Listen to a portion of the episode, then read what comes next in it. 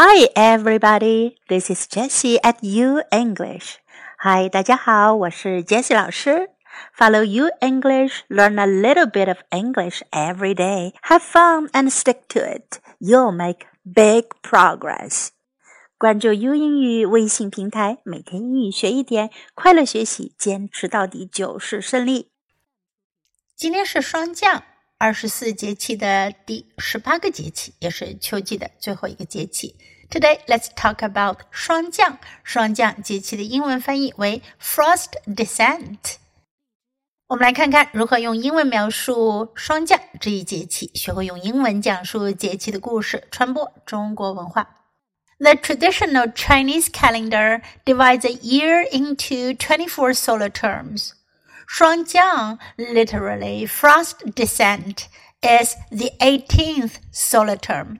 It begins when the sun reaches the celestial longitude of 210 degrees and ends when it reaches the longitude of 225 degrees.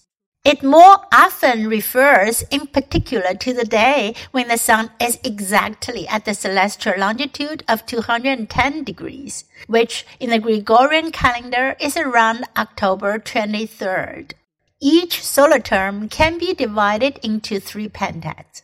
They are first pentad, second pentad, and last pentad. Pentads in Shuangjiang include first pentad, 出后，豹乃祭兽，jackals make offerings of the beasts. Second pentad 此后，草木黄落，the plants yellow and shed leaves. Last pentad 末后，蛰虫咸腐，all insects go dormant.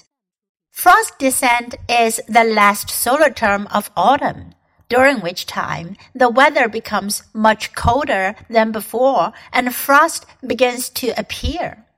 Jiang in Chinese means drop, which refers to the sudden drop of temperature and large temperature difference between day and night. Frost consists of white ice crystals of frozen water vapor near the ground. During frost descent, frost begins to appear, but in the lower reaches of the Yellow River region, frost first appears in late October or early November. As frost descent comes, the world is filled with the atmosphere of late autumn. It is the transition from autumn to winter, which means that winter is coming. After a year of farming, now it is time to plow the fields and prepare the soil for next year, and farmers are now able to enjoy a period of rest. It is said that frost descent is the best time to adjust to a nourishing life, which reflects the belief that this is an important time to focus on health. Keeping warm becomes a top priority. Eating persimmons during frost descent can help people resist the cold and protect their bones. In the countryside, people believe that their lips will crack if they don't eat persimmons during this period. Apart from persimmons, it is also recommended to eat other foods. It is also recommended to eat foods like apples, pears, dates, duck, chestnuts during frost descent. These foods are believed to be good for health, which can moisten the lungs, clear away autumn dryness, and nourish the stomach and the spleen. 最后，我们一起来学习一下二十四节气的英文名称。Start of spring，立春。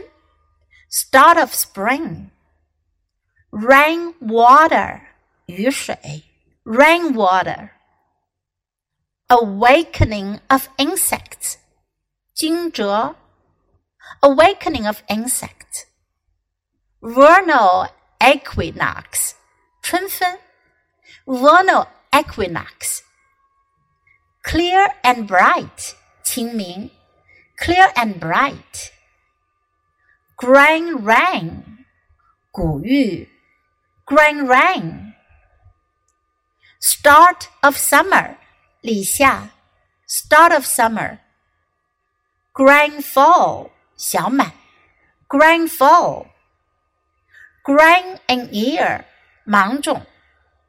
Grain in ear. Summer solstice, Summer solstice. Minor heat, Minor heat. Major heat. 大暑 major heat. Start of autumn 立秋 start of autumn. Limit of heat 处暑 limit of heat. White dew 白露 white dew. Autumnal equinox 秋分 autumnal equinox.